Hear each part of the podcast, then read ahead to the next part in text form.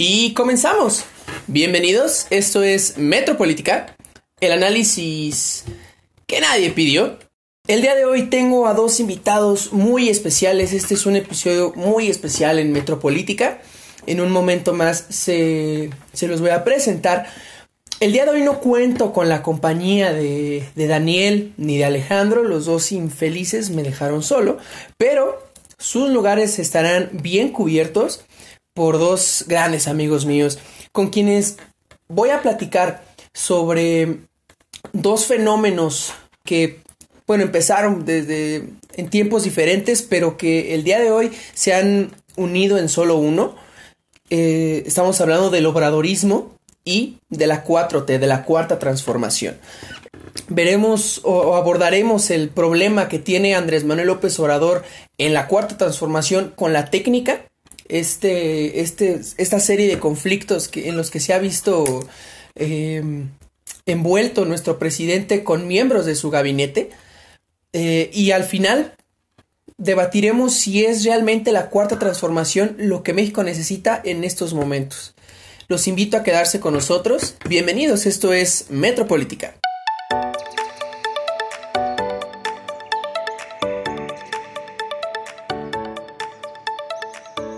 Y bueno, como ya les dije, eh, cuento el día de hoy con dos invitados muy especiales. El primero eh, se va a integrar al equipo de Metropolítica como un locutor de, base. Hablo de, mi amigo José Luis Romo. Él es estudiante de Derecho junto con nosotros de la Guamas Capotzalco. Es un gran amigo eh, al que yo quiero mucho y muchas gracias por venir, José Luis. Bienvenido. Muchas gracias, Alan. Yo también te quiero, amigo. Y saludos, José. Este es el episodio de, besarnos. Y nuestro invitado de, oro del día de hoy. Su nombre es Fausto Amador. Es economista de la Universidad Autónoma Chapingo. Actualmente es eh, estudiante de la maestría en métodos para el análisis de política pública en el CIDE. Ha trabajado como consultor en la Cámara de Diputados, en el Centro de Estudios Sociales y de Opinión Pública. También ha tomado talleres formativos en instituciones como la OCTE en París, la FAO en Roma y la Complutense de Madrid. Sus intereses de investigación son el bienestar y la movilidad social, la igualdad de oportunidades, la política pública comparativa y la economía conductual. Fausto, muchas gracias por venir. Bienvenida a Metropolítica. Metropolítica te recibe con los brazos abiertos. Gracias, Alan. ¿Cómo estás? Eh, José Luis, también un saludo. Hasta que por fin se nos hizo, ¿no? Por fin se nos hizo. Habíamos tenido algunas dificultades porque pues en Texcoco como que no hay nada que hacer y está un poquito difícil que nos, que nos pudiéramos juntar, pero... O sea, juntarnos sí, platicar, pero qué bueno que transmitimos para México. Exactamente, que lo estamos haciendo para algo de provecho. Y bueno, como ya habíamos comentado, el día de hoy hablaremos sobre el obradorismo y sobre la cuarta transformación. Quisiera detenerme primero, Fausto, a que me comentaras, a que me platicaras qué es el obradorismo. ¿Es un movimiento, una ideología? ¿Cómo se podría definir? Vaya, es que definir el, el, obradorismo y, o tratar de caracterizarlo va a depender muchísimo desde el punto de vista que uno esté parado. Es decir, desde la oposición, desde aquellas personas que se sienten identificados con, con este personaje, con Andrés Manuel. Yo, en general, yo quiero definirlo como esta aventura de los últimos años. Eh, la historia casi real del niño que en su pueblo de 1500 habitantes que se hundía en pantanos para jugar, de padres que vendían a la orilla del río, de familia numerosa, llega a la presidencia de México. Eh, de esta, historia del, ciudadano que probablemente ganó la presidencia de México dos o hasta tres veces, eh, dependiendo la, eh, lo escépticos que, seamos. La, la, historia del sujeto que logró ser la voz del pueblo mexicano olvidado, eh, pero la historia no que lleva a idealizar y a ser casi mitológico y ungido a un hombre, que es justo lo que él dice que trataba de abolir, sino la historia que debe ayudar a hacer reflexión personal, replantear la realidad mexicana y motivar el, el cambio radical. La historia que permite el micrófono a todos. Andrés Manuel es y debe ser solamente un hombre que ayudó a alzar la voz. Si lo hacen más grande, creo que estarán dando la razón a la oposición. Ok, entonces aquí podrías darle un poquito o estarías lo estarías viendo como eh, este asunto de que nos tratan de vender al obradorismo un poquito como como a Benito Juárez, ¿no? Como a este joven que salió de lo más bajo de nuestro país y que por, por cuestiones de, de, superación personal llegó a la presidencia, ¿no? Pues más que es, más que es una idea que nos traten de vender son hechos, ¿sabes? Es decir, eh, son cosas tangibles, son cosas que tú puedes ver, está, está marcado en la historia. Documentado. Eh, está documentado, gracias. Mm, es el, el hecho de que no solamente el personaje, sino la idea que trata de hacer un cambio verdadero en, en México. Entonces, es con lo que se siente identificado la, población mexicana, el pensamiento de cambio, el pensamiento de transformación. Muy bien, y José Luis, ¿tú cómo ves al obradorismo? ¿Lo ves como, como una, una afición, una, una idolatría o, simplemente como un movimiento de, de, pues de interés? Pues, pues primero que nada, Alan, me gustaría un poquito eh, complementar la idea que está eh, hablando nuestro amigo Fausto. Y, bueno, creo que ahí caemos en un punto que es bastante importante para, para la historia del sistema desarrollando. ¿A qué me refiero? Vaya, eh, esa comparación con Benito Juárez, pues es de lo mismo, ¿no? De un niño que viene de la nada y que se convierte en presidente de la República. De la pobreza. Exactamente. Entonces, creo que cae en un discurso que le gusta bastante, bastante, bastante al sistema capitalista o neoliberal o como lo quieras llamar en este momento, el que es en, el, sistema en el que nos estamos desarrollando. Es la meritocracia, es el salir de abajo y tú puedes echarle ganas y vas a ser campeón algún día. Creo que es. Sí, échale, ganas, mijito. Vas a ver que si le echas ganas nos va a sacar de pobres a todos. Esa, esa es una, una, una parte por la que me gustaría empezar. Ahora, eh, el obradorismo como una corriente, pues bueno. Ah, ya lo había comentado antes, lo voy a comentar ahora. Creo que el hecho de que haya ganado, por ejemplo, e, este señor con 30 millones de votos, no me acuerdo cuál era la cifra exacta, eh, bueno, pues quiere decir que hay otros, por lo menos otros 90 millones de, mexicanos, o, ya, déjale las cifras más, más cortas. Hay otros 50 millones de mexicanos, por lo menos, que no votaron por él, o, que se abstuvieron de votar. Entonces, eh, creo que para que sea una corriente, para que lo podamos eh, identificar como un, una corriente de pensamiento, debería de tener una mayoría más aplastante, realmente una mayoría eh, absoluta, diría yo en este momento. Creo que sería que sería eh, mi imaginario lo que podría lo que podría suceder. Entonces yo pienso en el obradorismo, eh, en la figura de López Obrador, sí como una figura que se ha vendido bien para el sistema capitalista en el que nos desarrollamos, pero también como como una una una figura que nace a raíz de la problemática social que se ha desarrollado en los últimos años de México. Aquí podría caber eh, preguntarnos qué tanto eh, es causa del obradorismo la persona de López Obrador, es decir, él como este líder eh, carismático, siempre impulsor del cambio, y hasta qué parte juega su papel el hartazgo de la sociedad, ¿no? O sea, determinar si, López Obrador tiene el, alcance que tiene y a todos sus fieles seguidores por ser Andrés Manuel López Obrador o por venderse como la antítesis de lo que hemos estado viviendo, Fausto? Pues por el simple y sencillo hecho de creer que, Andrés Manuel o el obradorismo es, es representación del hartazgo, o más bien, quisiera decir que es que, parte mucho de, que obviamente la población que confía en, un gobierno, en un modelo durante 30 años y que ese modelo arroja desigualdad, pobreza, miseria, eh, falta de oportunidades, inseguridad, obviamente tiene que voltear a ver a una, a una otra opción. Entonces, Andrés Manuel eh, nos da esa opción, eh, brinda al pueblo de México esa opción, dice, ¿sabes qué? soy la, el verdadero cambio, soy la diferencia.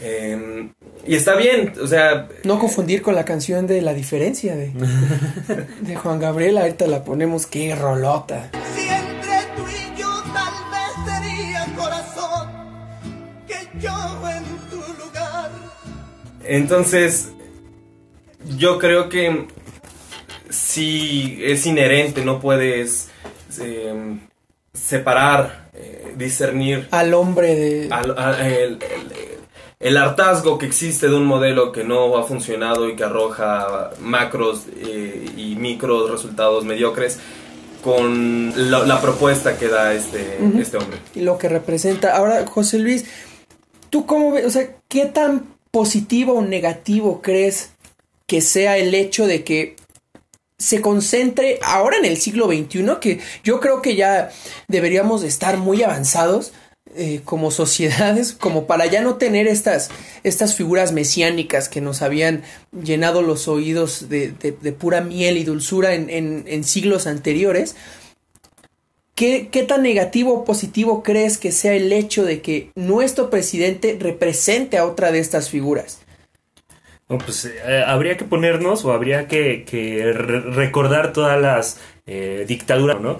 Eh, cómo, Claro, sí, sí, cómo sí. se desarrollaron eh, en, en América estas figuras, como tú las dices, mesiánicas, en las que una figura representa a todo el proyecto de nación, ¿no? Eh, digo esto porque mm, me recuerda el caso de Chile, ¿no? La, dict- la dictadura chilena y anteriormente a Salvador Allende, que era una persona que se identificaba tal cual con un eh, modelo económico, con un sistema económico y eh, terminó siendo masacrado, como, como ya muchos lo sabemos, Palacio de Moneda, Santiago de Chile, y bueno, eh, aquí el, el punto al que voy es que tenemos que, que pensar ahora en si es Andrés Manuel o es Morena quienes están eh, concentrando ese poder, concentrando esa figura. Claro. Porque, bueno, es bien es cierto que es Andrés Manuel quien mueve los hilos de muchas de las corrientes que existen dentro del mismo partido, ¿verdad? Estamos regresando Sí, al, al exactamente. presidencialismo. Es el viejo prismo, Sí, lo, que, lo que exactamente. nosotros los mexicanos conocemos bien como el viejo este, prismo, ¿no? Eh, pero pues si bien es cierto que, que- se están moviendo los hilos eh, adentro del partido, entonces también tenemos figuras que están contradiciendo todo lo que dice y manda Andrés Manuel López Obrador. Habría que preguntarnos en ese momento cómo es que se mueve todo dentro del partido político, ¿no? Creo que, creo que eh, finalmente concluyo con esto. Eh, me parece que. ¿Qué? Salió el de ¿Qué se compra colchones. Una disculpa, este, estamos, nos hemos independizado de la, de la Universidad Autónoma Metropolitana, hemos cambiado de locación y a veces esto pasa. Una disculpa, este, se compra algo de fierro viejo que venden. Bueno, concluyendo la idea, me parece que habría que, que preguntarnos también si es Andrés Manuel López Obrador quien está moviendo los hilos eh, de esa figura tan representativa o realmente es un consenso que se hace dentro del mismo partido, dentro del mismo gabinete que pasó o dejó de ser- dejaron de ser candidatos para ahora ejercitar el poder eh, dentro de las instituciones que, que- que existen en nuestro país. Exactamente. Y bueno, eh, ya pasando, ya creo que ya quedó un poquito claro qué es lo que significa el obradorismo, ¿no? Podemos estar todos de acuerdo en que es, pues sí, esta concentración de, de popularidad y de idolatría, se podría decir también, de un gran conjunto de personas eh, concentradas en una sola persona, en una sola figura.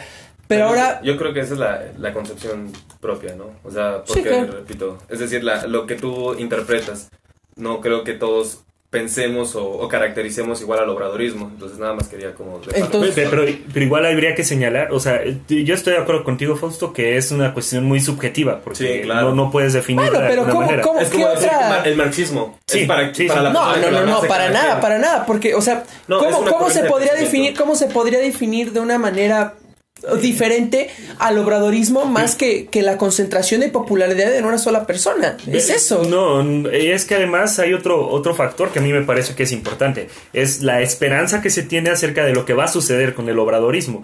Si bien ahorita podemos hablar obradorismo, entre comillas, porque no sabemos cómo se está desarrollando muchas cosas en nuestro país, creo que dentro de 10 años, cuando termine este sexenio, podríamos definir ahora sí o tener una concepción más clara y poder decir, bueno, Obrador hizo esto, Obrador y movió hilos. Incluso hasta el momento, es aventurado decirlo, pero incluso hasta después de que Andrés Manuel esté con nosotros, ¿no? Es decir, hasta que ya sea un biógrafo y sociólogos y técnicos y políticos y, y especialistas se dediquen Den a el legado de, de de una qué es, persona qué fue el, obradorismo exactamente. Y de, de- repito, aventurado mi, mi, mi comentario. No, pero es la verdad, o sea, yo también pienso eso, o sea, no, no podemos decir en ese momento el obradorismo es esto, porque realmente, pues, Por eso cada yo, quien... yo decía que nada más era como mi O sea, definición. O sea, podríamos Sí. establecer que el obradorismo se va a definir una vez que Obrador muera. No, eso No, no, no, no. O sea, No. No, no, Entonces, o sea, yo, yo, y yo creo que no, porque, o sea, sí, y tal vez esto venga a contradecirme un poco, porque es, se podría comparar con el chavismo, ¿no? Mucha gente seguía a, a- a Hugo Chávez y aún teniendo a- al comandante Chávez muerto a la verga, gracias a Dios, eh, el chavismo sigue vivo en Venezuela. Y yo creo que el obradorismo va a seguir vivo en nuestro país durante mucho tiempo después de ah, no, que- pero no decía que iba Pero- a terminar. Más bien caracterizarlo y definirlo más. más, Ok. más- Sí, eh, creo que entiendo un poco tu idea como definir ahora el zapatismo, ¿no? O sea, en ese momento ya tenemos la capacidad de decir, bueno, Zapata, Emiliano Zapata hizo esto, hizo lo otro, su tendencia fue realmente en los hechos, eh, no sé, eh, Claro, había un eh, profesor... yo creo que después del sexenio se va a poder Eh, ver exactamente. que hasta cuál fue el alcance de este obradorismo y cuál era el, el fin, como el, el último fin, el bien final, ¿no? En este sentido, por ejemplo, yo te, te digo y lo pongo como ejemplo, a Emiliano Zapata lo definen en primer momento como un, este, un- una persona de derecha. En- conforme fue avanzando, se dio cuenta que realmente su vocación era la defensa de los pueblos y un, un poquito más la idea, eh, si podríamos decirle de alguna forma, de izquierda. Pero eso se definió con el paso de los tiempos. Supongo que lo mismo va a suceder con, con la idea de López Obrador. Ahora- Estamos en una edad muy temprana de su gobierno como para empezar a definir Sí, sí, sí, sí, pero precisamente, o sea, eso es a lo que iba. No estamos hablando de su gobierno, no, estamos claro hablando de la cuarta la transformación, carrera- la carrera. sino del- de lo que propiamente es el obradorismo. La cuarta transformación no existía hasta, o sea, empezó a existir desde el primero de diciembre. Pero el obradorismo ya tiene muchos, muchos años más y ha tenido una carrera mucho más larga. Ahora, ya entrando en lo que es la cuarta transformación, José Luis, ¿cómo definirías a la cuarta transformación? ¿Qué es esto que nos han vendido como la cuarta transformación? Bueno, eh, pues a mí me gustaría señalar que pienso que todo va en razón de la economía. Es un tanto esa idea marxista de, de señalar la estructura social, política, a raíz de lo que sucede en la economía. Y para mí una transformación, una revolución implica al final de cuentas que haya un cambio. Eh, si nos ponemos a pensar, por ejemplo, cuando fue la conquista de México, se trabajaba la tierra en comunidad y se, se tenía un sistema económico comunal. Un modo de producción Un modo de diferente. producción diferente, exactamente. Llegó el, el, el, el extranjero, llegaron los conquistadores, hicieron lo que hicieron, todos sabemos ya la historia, y bueno, pues empezó a haber una acumulación original que, que llama Marx, o una acumulación original del capital, ¿no? Eh, Una, eh, ya, ya se di- dice, se, se fue diferente el modo de producción. Eh, Mi punto es que entonces hablar de una transformación implica ir a un paradigma y cambiarlo. Ir a un paradigma y cambiarlo. Y en este sentido me recuerda también pues la revolución, ¿no? La revolución mexicana cambió un poco eh, la forma de producción. Y si nos ponemos muy, muy exigentes, podemos encontrar que entonces en la época más, más moderna, no, no sé cómo llamarla, cómo definirla, pues en cuanto se agotó el milagro mexicano, cuando se agotó el, el modelo de sustitución de importaciones, pues empezó a desarrollarse las políticas neoliberales, ¿no? Que es finalmente lo que Andrés Manuel dice que está combatiendo. Ahora, vámonos a la realidad, si las está combatiendo o no, y creo que eh, en ese hilo depende si realmente es una transformación o simplemente es discurso político. Creo que, creo que ahí se basa todo. Tú definirías si es transformación o no, como dices, tomando el paradigma económico y cambiándolo. Hasta ese entonces, hasta entonces no se podría. Interesante planteamiento. Ahora vamos a ir a, a una pequeña pausa y regresamos con, con la participación de Fausto sobre qué es la cuarta transformación. Regresamos.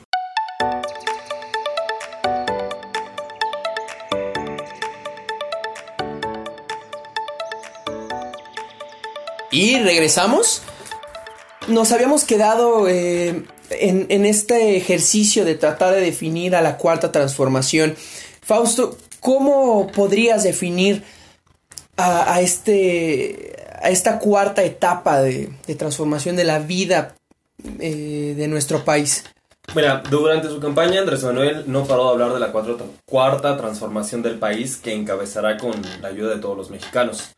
En en general lo que él, lo que él propone o, los pilares en los que él se basaba era eh, el Estado de Derecho y tenemos su frase al margen de la ley nada y por encima de la ley nadie. Eh, esta será la, la- en teoría la frase que iba clave que propiciará el cambio desde la raíz, ¿no?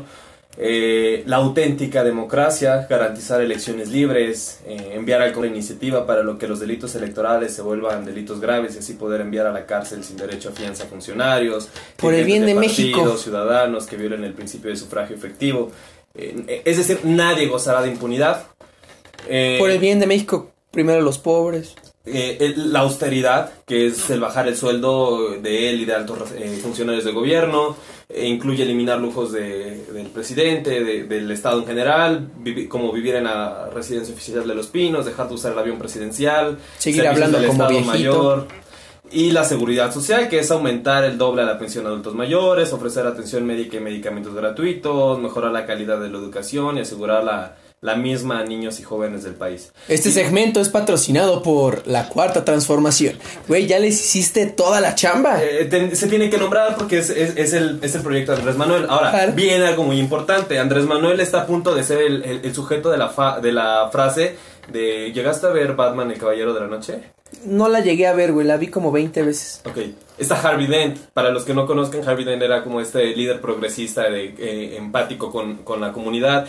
Y llega un punto donde tiene un maravilloso diálogo y dice, o mueres siendo un héroe, o vives lo suficiente para haberte convertido en un villano. ¿Y ¿Por qué lo digo?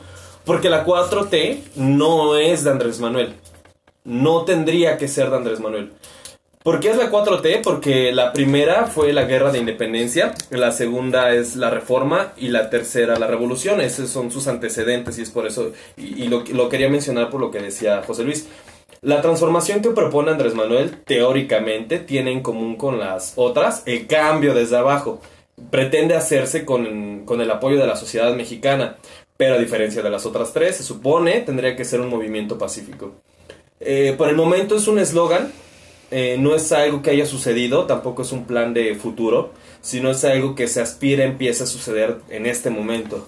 Eh, es un nombre de un objetivo, es un objetivo de transformación en el sentido de ampliación de los derechos. Nadie puede negar, que es parte de lo que decías, eh, José Luis, nadie puede negar que el porfiriato o, lo que algunos llaman la re- revolución neoliberal hayan sido dos grandes transformaciones pero el cos- al costo del aumento de la desigualdad, una diferencia política, una deficiente política de bienestar, etcétera. Entonces, esta es una cuarta transformación en materia de ampliación y ejercicio de derechos. Es el intento de un cambio de régimen con estos objetivos. Y como todo cambio de régimen hay una con- concienzuda labor de abolición. Eh, diría que Andrés Manuel pone en el tablero acertadamente los pilares de la 4T, que eh, se trata en general de la abolición de cuatro grandes entramados y tiene varios problemas, pero vamos punto por punto. Primero trata de abolir una estructura económica, que es lo que decías, que favorece la desigualdad y perpetúa la miseria. Eh, es separar el poder político del poder económico, no se trata de un modelo de desarrollo económico nada más, sino de economía política, hasta de mejorar la eficiencia del gasto público.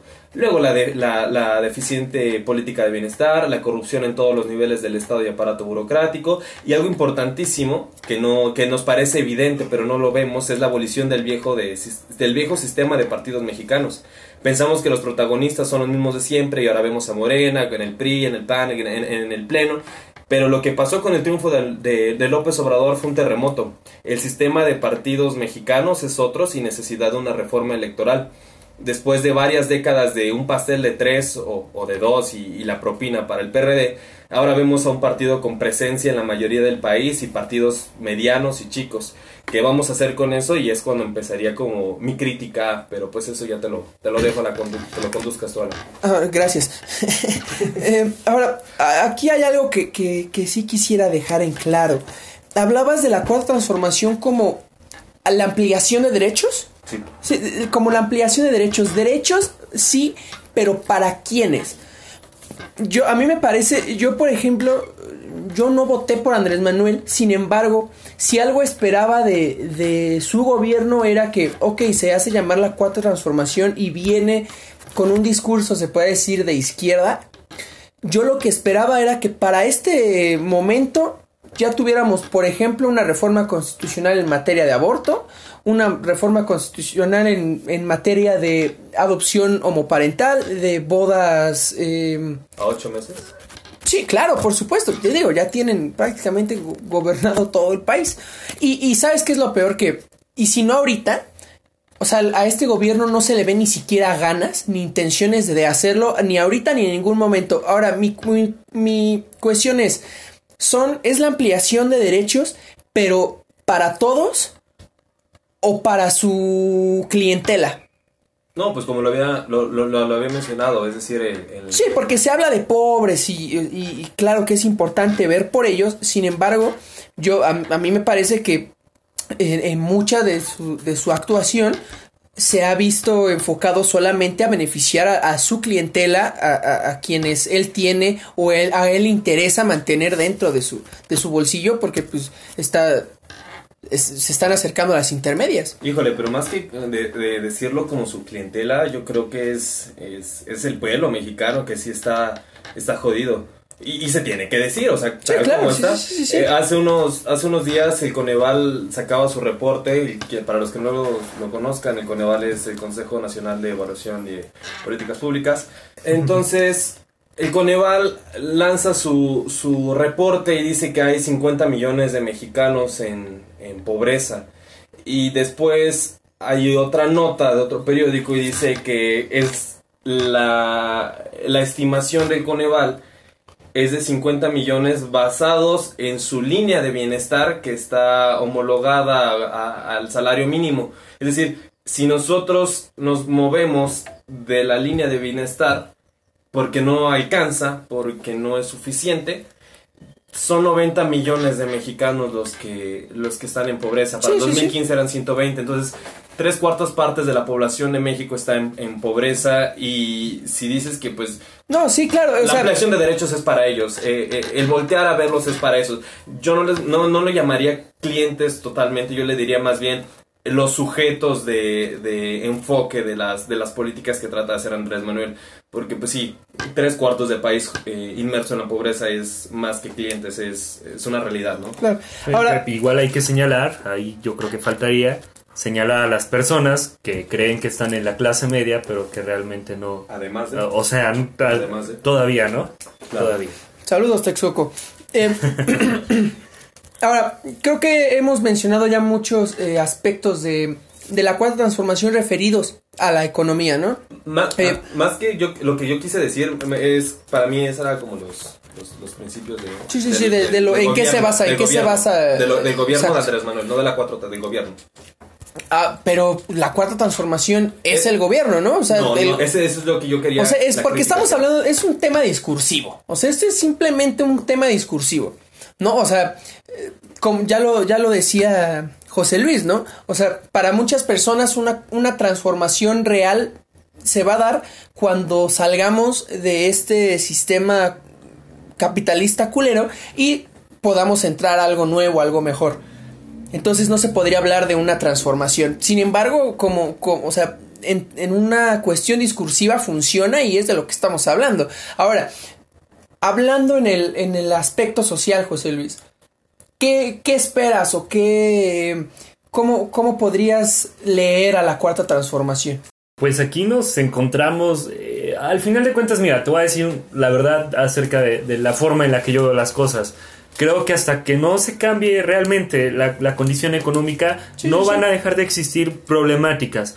Eh, me recuerda las, las desafortunadas etapas de violencia que ha vivido, por ejemplo, el Estado de México, el Estado de Guerrero, y, y las condiciones, por ejemplo, de las empresas transnacionales trabajando en esos, en esos, en esos lugares, ¿no? Eh, eh, el hecho de que haya economía que sea para, para exportar a los grandes capitales y que se esté desabasteciendo de ese Estado de Derecho que se promete, pues creo que eso es un problema que va a seguir atacando y que va a seguir eh, generando problemas sociales, ¿no? Entonces, lo que yo leo es que hasta que no empiece a funcionar ese mecanismo en el que se está desarrollando el nuevo paradigma económico que está empezando a engrasar eh, Andrés Manuel López Obrador y la cuarta transformación, porque no es nada más él, son, como lo dice Fausto, son muchos personajes quienes están en la escena política en ese momento creo que se podrían dar resultados. Podemos hablar de problemáticas sociales y creo que saldría también la Guardia Nacional, ¿no? Y lo que está Por supuesto, sucediendo. en con- materia de seguridad, con- la materia de seguridad es importantísima. pero para este cómo, gobierno. pero, pero cómo va a, a cambiar, eh, o sea, sacando a los rateros de la calle, no vas a dejar de, de- de- no van a dejar de haber crímenes o, o delitos, que es más a nivel nacional, como se de mencionar, no, no va a dejar de haber delitos porque no se está eh, atacando la fuente de, de esas, de esas desigualdades, ¿no? De esa, de- bueno, más bien dicho, La fuente de- del crimen. del crimen, de, de la delincuencia. Entonces llegamos un poquito a lo que dice este Fausto, ¿no? Vamos a voltear hacia los, el, hacia quienes van dirigidas las políticas económicas y en general las políticas públicas, ¿no? Porque creo que ahí está el meollo del asunto. Hasta que no empiece a haber realmente un cambio en lo que está en las entrañas del problema, no va a pasar nada. Y tú puedes mandar a la Guardia Nacional, y tú puedes mandar a- al ejército, tú puedes mandar a la Marina, a- todo el mundo puede estar ahí en las calles. Pero hasta que no se empiece a- a a solucionar desde la entraña el problema, vamos a seguir teniendo unas condiciones sociales bastante lamentables. Y en este sentido, por ejemplo, quiero hacer mención acerca de, de- de esto que te comentaba, ¿no? De Guerrero. Eh, hay, estudios que comprueban que en los lugares en donde se explota la minería, eh, inmediatamente se empieza a generar eh, focos de violencia, de violencia y extrema, ¿no? Desplazamiento, asesinatos, secuestros, eh, desapariciones forzadas. Entonces, solo por mencionar algo, en el momento en el que nosotros empecemos a regular la minería, empecemos a darle ese sentido social a la industria transnacional, me parece que eh, empezaríamos a tener un cambio en la sociedad. Y es Eh, algo que se ve prácticamente imposible viviendo bajo un sistema capitalista, ¿no? Que se ha encargado de, eh, de, de dejar de lado estas prácticas mineras, no solamente mineras, ¿no? Eh, y, Cualquier y en actividad general, ¿no? responsable. Es, es una, es una, es una generalidad, ¿no? O sea, Claro. este nada más menciono este ejemplo. Sí, como ejemplo. Pero al final de cuentas, eh, eh, pues viene algo que yo le mencionaba hace un rato también aquí a Fausto, ¿no? O sea, ¿cómo vamos a, a decirle cuarta transformación si no estás transformando el fondo de, de- de lo que sucede a las comunidades indígenas. Entonces, creo que el reto y el objetivo que tiene el gobierno de Andrés Manuel López Obrador, ya dígase Obrador o, o el gabinete o el partido, y, y- y es en, en general una tarea de los mexicanos, aunque a veces nos querramos eh, tapar los ojos, ¿no? El objetivo, pues, es realmente generar un cambio. Que estoy de acuerdo, ¿no? Muchas veces, eh, lo mencionaba también, se, se dicta desde el consenso de Washington como, como, como esa, esa política que se va a ejercer. eh, desde el Fondo Monetario Internacional, desde el Banco Mundial, etcétera. Pero, pues, mientras sigamos nosotros siendo eh, voy a usar una palabra que no me gusta para nada, pero que define un poco lo que estoy tratando de decir. Mientras sigamos siendo borregos, y no había una crítica, no solo para el gobierno de Andrés Manuel, sino hacia lo que estamos haciendo nosotros mismos y qué podemos hacer para cambiarlo, pues creo que va a haber realmente una cuarta transformación. En ese momento que sea de autocrítica, creo que realmente va a venir la cuarta transformación que tanto nos están vendiendo. Comentabas, José Luis, que, y, también tú, Fausto, que, que la cuarta transformación no es y no debería de ser Andrés Manuel. Y de cierta forma podríamos estar de acuerdo. ¿Por qué? Porque, y hay que mencionarlo, una de las razones que llevaron a Andrés Manuel a ganar la presidencia fue su gabinete. Fue, si no recuerdo mal, el único que presentó un gabinete completo, un gabinete bien formado, eh, siendo candidato todavía. Y esto, a tanto a los que votaron por él como a los que no lo hicimos, pues mm, muchos de estos integrantes del gabinete nos parecieron muy, muy interesantes. Sin embargo, últimamente eh, se han visto cambios muy interesantes, muy llamativos, sobre todo el de Ursúa, eh, que, que te hacen pensar, bueno, entonces, eh, ¿por qué voté? Fausto, ¿qué nos podrías decir sobre el gabinete y estos conflictos de Andrés Manuel con, Eh. con las personas allegadas a él?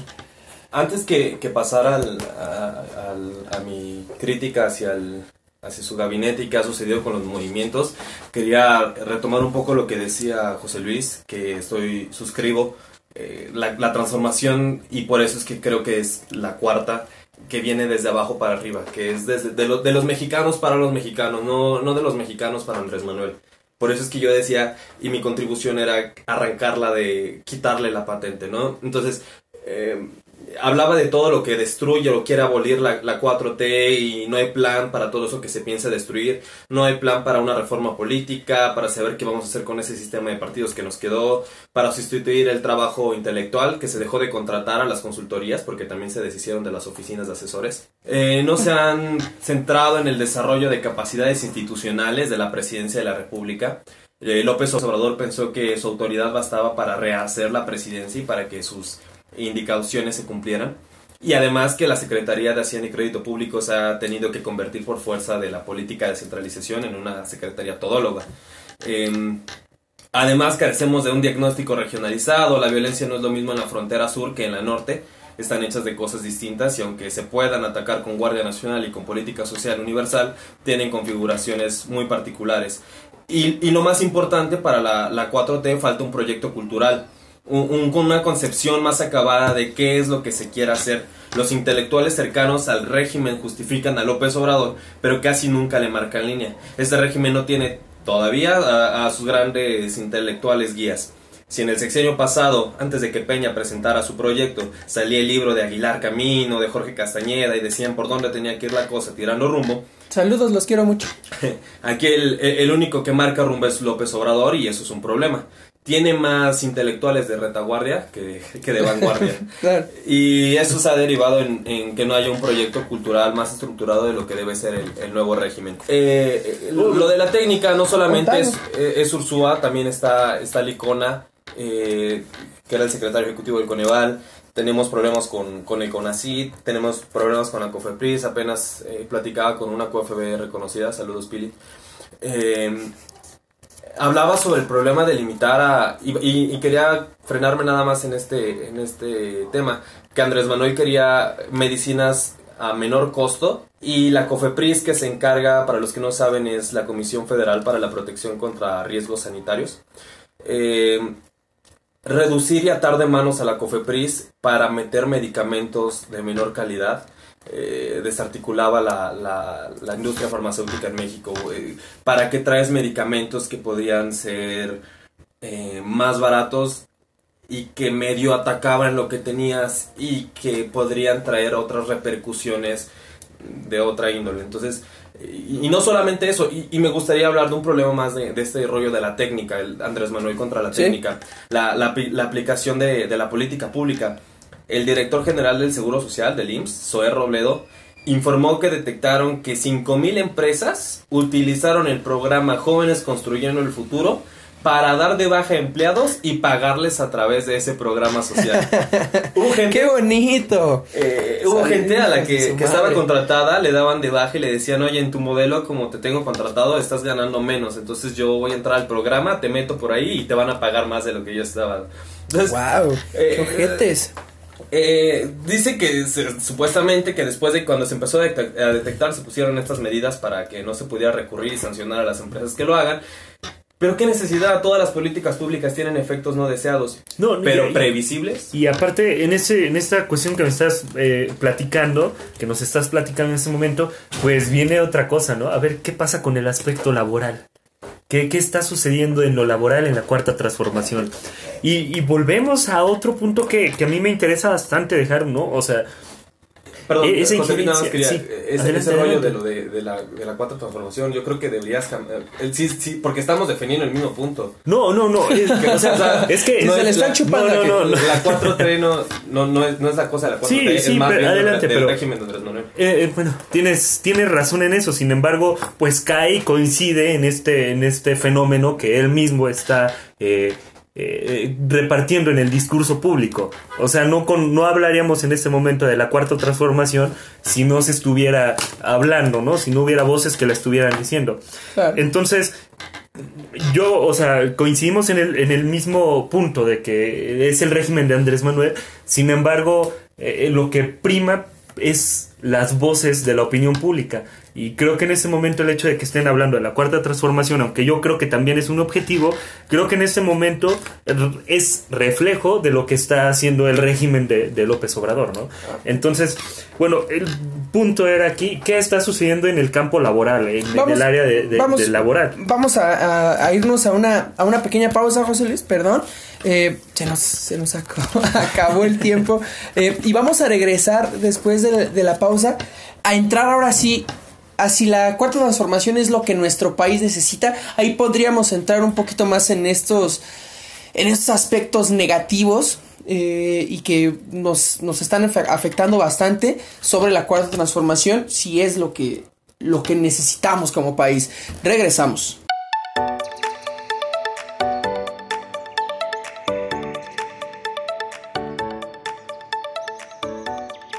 Y regresamos. Y como mis dos invitados nada más se han dedicado el día de hoy a, a irse por las ramas y a no contestar lo que les he preguntado, vamos a arrancar este tercer y último segmento ahí, ah, con una pregunta puntual, clara. José Luis, ¿es la cuarta transformación lo que México necesita?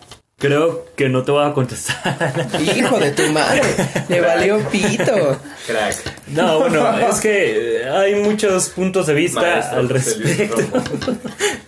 Bueno, pero eh, si algo es seguro es que, eh, como lo hemos comentado, la cuarta transformación es un objetivo y creo que México lo necesita definitivamente. Y, y esto, pues bueno, vamos a ver cómo la cuarta transformación o, o cómo ese objetivo se alcanza o no se alcanza. Y para llevarlo a una cuarta transformación, eh, lo decía hace un momento eh, Fausto, ¿no? Es, es deliberado decirlo o muy precipitado ahorita decir eh, es esto lo que se necesita o es esto lo que, lo que está imperando, porque creo que pues vamos, todavía ni se cumple un año de- de- del gobierno de Andrés Manuel y pues nos faltan, nos faltan otros cinco, ¿no? Todavía. Claro, pero por este ejemplo, mi- fíjate, mientras tú eh, dices, llevamos muy poco tiempo, aún no estamos para, para determinar muchas cosas, el gobierno de la República sí festejó el primer año de la victoria, ¿no? Bueno, vamos a, vamos a- Entonces, a- bueno. a- a poner en. Vamos a decir las cosas como son. O como yo las veo, porque como son sería hablar de objetividad y no estamos, creo, en el ramo de, de poder aquí decir nada ha las sido cosas objetivo, objetivamente. Exactamente. Objetivo el toro que se está echando Fausto y Alan. Toro, Calimocho, orgulloso patrocinador de Metropolítica. Bueno, lo que yo pienso en ese momento es que han sucedido cosas que no pasarían si estuviera gobernando alguna otra persona. ¿A qué voy? Si estuviera gobernando Anaya o Meade, te puedo apostar que en este momento Emilio Lozoya seguiría eh, como si nada andando por la vida, que en ese momento Rosario Robles no habría cambiado nada, eh, que en este momento tal vez el aeropuerto estaría haciéndose, pero bueno, ese ya es otro tema y no, no queremos meternos en complicaciones. No. Pero, pero sobre todo en este, en estas dos detenciones, ¿no? O sea, eh, tal vez sea un acto simbólico, tal vez sea eh, una cuestión más como para decir, bueno, sí estamos haciendo, no, no lo sé, pero no hubieran pasado si no hubiera llegado Andrés Manuel a la Ah. presidencia de la República. No hubiéramos tenido un gabinete eh, con equidad de género, un, un- un- un, este, gabinete con los mismos hombres y las mismas mujeres, o sea, la misma cantidad. Y Eh, calidad, y- seguramente. y Calidad, exactamente. lo dudo. Ya te hemos tenido experiencias, ¿no? Con el Bester Gordillo que llegó en algún momento y bueno, ya sabemos la demás historia. Eh, son cosas que han, que han sucedido. Yo reconozco mucho y, y esa es una persona que yo admiro, la verdad, es este a Santiago Nieto, a la, la unidad de inteligencia financiera de la Secretaría de Hacienda, está haciendo muchas cosas que no hubieran pasado. Y es más, o sea, el ejemplo está en ese personaje. Él fue corrido del gobierno de Enrique Peña Nieto. Claro. ¿Por qué? Porque estaba llegando muy a fondo de las cosas que estaban sucediendo, ¿no? En, en- en ese, en ese paradigma llamado eh, gobierno de Enrique Peña Nieto. Entonces, ¿qué diferencia? ¿Qué, qué, ¿Cómo se nota un cambio verdadero? Eso, eso creo que sí es algo tangible. al, al, traerlo a la unidad que te va a congelar las cuentas. Y tenemos cuentas del, del, del, del este, dueño de Altos Hornos, tenemos cuentas de la familia Lozoya, tenemos cuentas de Rosario Robles, por decir que también está en este, en este asunto, tenemos cuentas de jueces que han estado lavando dinero para el narco o que han estado... Eh, hay jueces que se han destituido en este gobierno y pues suena tal vez a coincidencia, ¿no? Pero en este gobierno están sucediendo cosas que no estaban sucediendo. Y lo, lo, habíamos platicado antes, ¿no? Por ejemplo, ahorita las medallas de los Panamericanos. No es una cosa de lo Andrés Manuel López Obrador. Eso no, es, él, no lo hizo, no, exactamente. Pero está cayendo en este momento, ¿no? Ah, y así sí, como, claro, y así como, la, como las cifras malas, como los números malos que han sido los meses más violentos en toda la historia de México, donde más asesinatos dolosos ha habido, pues como se le achacan a Andrés Manuel y como se le culpa de decir, Andrés Manuel, ¿sabes qué? Ya tuviste ocho meses para, para reparar lo que está sucediendo, ¿no? Ya haz algo. Pues en este momento también podríamos achacar todas estas cosas que tal vez están sucediendo ajenas a quien es Andrés Manuel y en, podríamos englobar pues un cambio que, que se está reproduciendo. Uh, uh, recientemente leí una publicación del Poder Judicial de la Federación y decía que hubo un curso para juezas en el que más bien dicho, para capacitar a mujeres para ser juezas. Y era la primera vez en México que aproximadamente 1.500 mujeres habían participado en este tipo de eventos. No, no sé, es, efectivamente se celebra, pero eh, vuelvo a lo mismo, ¿no? Están cayendo en este momento, en esta coyuntura, y pues bueno, creo que de alguna manera era necesario que pasara eso, sí, uh -huh. que hay muchas más cosas por atender, eso no cabe la menor duda.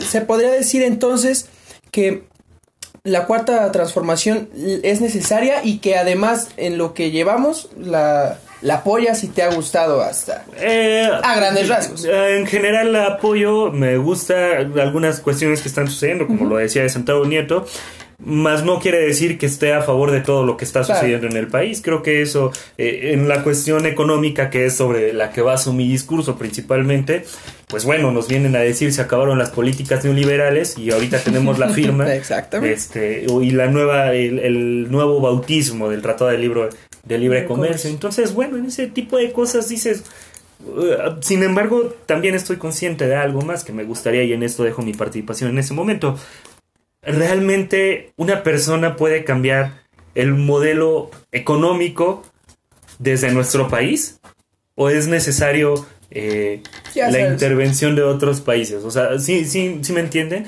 Esta economía global, ¿no? La, la, globalización nos alcanzó y ahora podremos salir solos de este embrollo en el que se nos ha metido, porque no solo han sido malos gobiernos, ¿eh? O sea, ah. han sido malas decisiones tomadas a nivel del mundo y creo que eso es, es indudable. Entonces, ¿podremos salir solos o necesitamos que algo pase en el exterior para cambiar eh, el paradigma económico en el que vivimos. Yo, yo creo que yo creo que sí estamos muy eh, muy necesitados de ayuda exterior. Ahora, Faust, eh, voy a ser un poquito más específico contigo. Es la cuarta transformación, esta cuarta transformación, lo que hemos vivido, es lo que México necesita. Es que yo ya, yo ya, yo ya fui claro con eso. Yo, yo no le llamo a, a esto cuarta transformación. Eh, la, la, cuarta transformación, con lo que abrí y traté de caracterizarles, es un objetivo que debe eh, partir de aquí, pero que debe crecer desde otro punto. ¿Es la, cuatro, la cuarta transformación lo que México necesita? Sí, indudablemente sí, irreparablemente sí pero la gente debe de arrebatarle la patente a Andrés Manuel López Obrador y hacerla realmente el momento histórico que tiene el potencial de ser. Andrés Manuel. Amén, chingada madre. Eh, por supuesto que Andrés tiene un problema con la técnica, es un Andrés desconfiado, autoritario y muy pragmático. La consecuencia fatal del pragmatismo para la gente que no es extraordinariamente hábil es la improvisación. Y uno nunca debe improvisar. La improvisación aumenta tus probabilidades de equivocarte y tú no puedes aumentar esas probabilidades cuando te autonombras el cambio verdadero de México. Y cuando, cuando no tienes está, la esperanza no, y fe de 30 millones de mexicanas Exacto. y mexicanos. Y cuando Entonces, está, el horno no está para bollos, ¿no? Exactamente.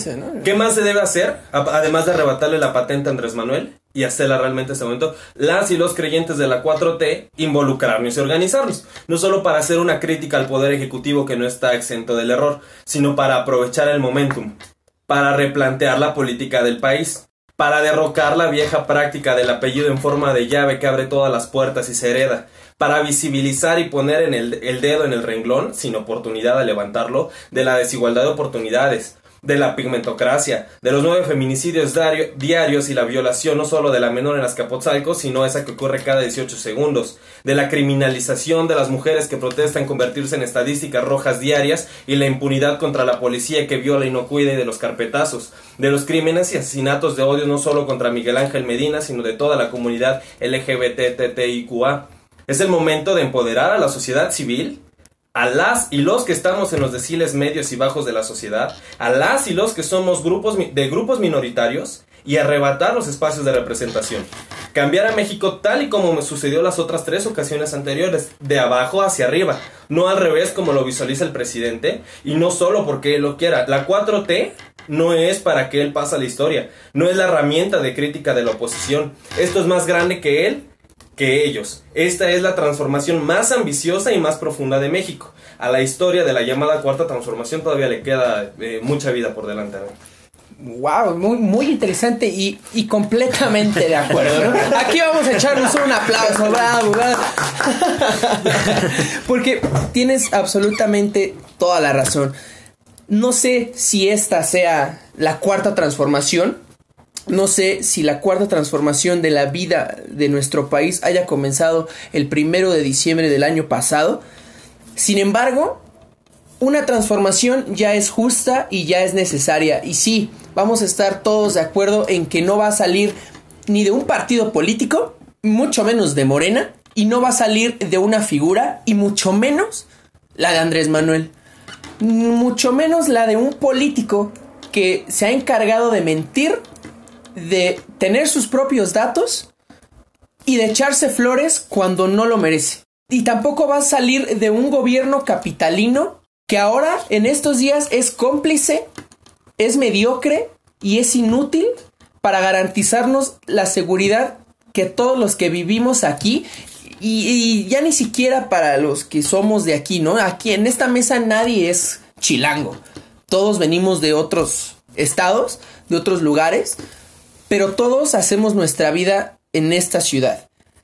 Y este gobierno no nos ha podido garantizar eh, estas facilidades y esta comodidad y ni siquiera comodidad, la seguridad, la seguridad no debería de ser una, una, una comodidad.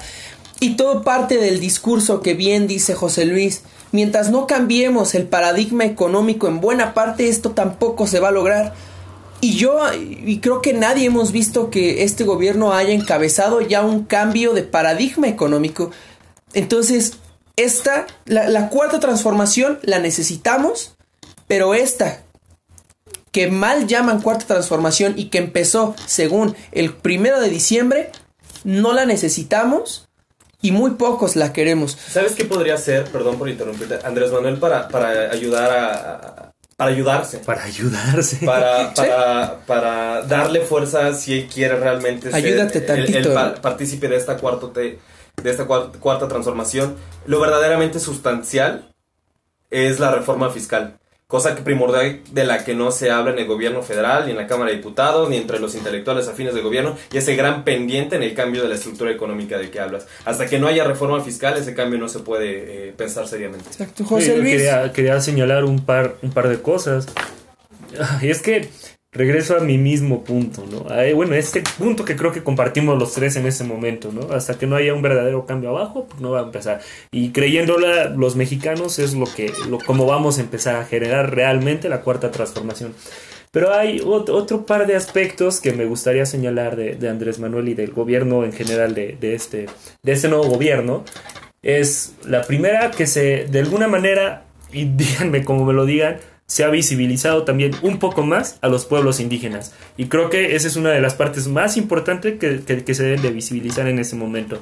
A pesar de que aquí como nuestro compañero, que es un experto en la materia económica, porque es su materia, es, es lo que estudia, eh, y nos habla de la reforma fiscal, pues bueno, creo que también nosotros necesitamos reformas constitucionales que empiecen a, a, a visualizarse en nuestro país y empiecen a cambiar un poquito ese paradigma que se ha generado acerca de la constitución de, de 1917, ¿no?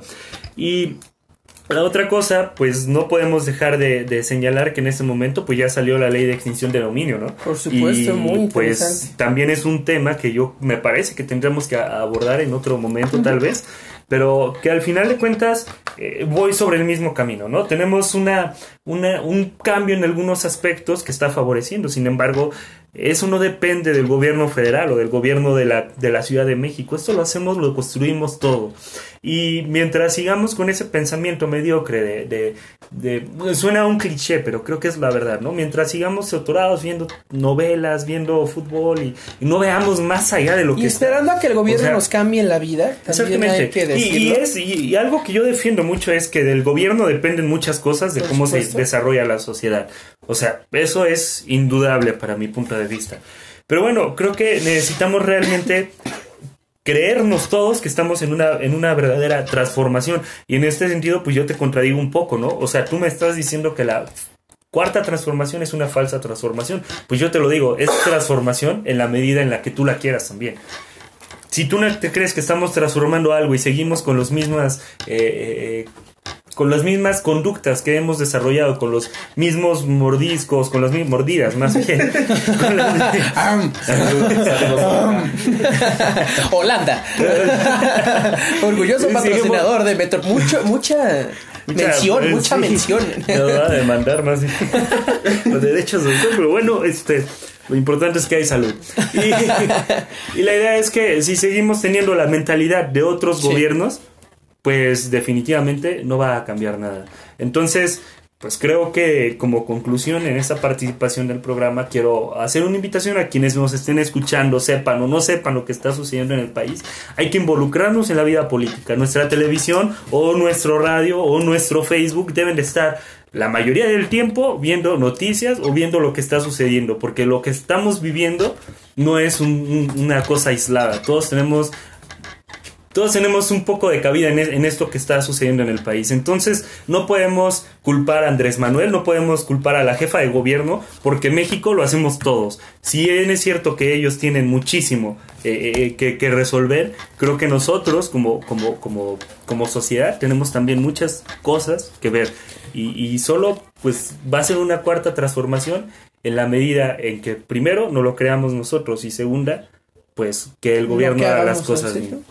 Nada más, eh, ya para despedir y a título muy personal, Claudia Sheinbaum, chingas a tu madre. Eh, Fausto, muchas gracias, José Luis, muchísimas gracias. Me gustó mucho este capítulo, fue una, una conversación muy, muy activa, muy... Eso suena medio homosexual, pero... Eh, muchas gracias, Fausto, por venir. No, hombre, Alan, eh, un, un placer de verdad siempre poder tener el espacio para, para, para platicar. Decía mi hermano, yo también tengo cosas que decirle al pueblo de México, ¿no? Entonces, qué bueno que se abren estos espacios. Sabes que te deseo siempre que, que esté bien el, el programa y que se vaya para arriba. José Luis, un gusto, ¿verdad? Un placer haber Un gusto, platicado con ustedes.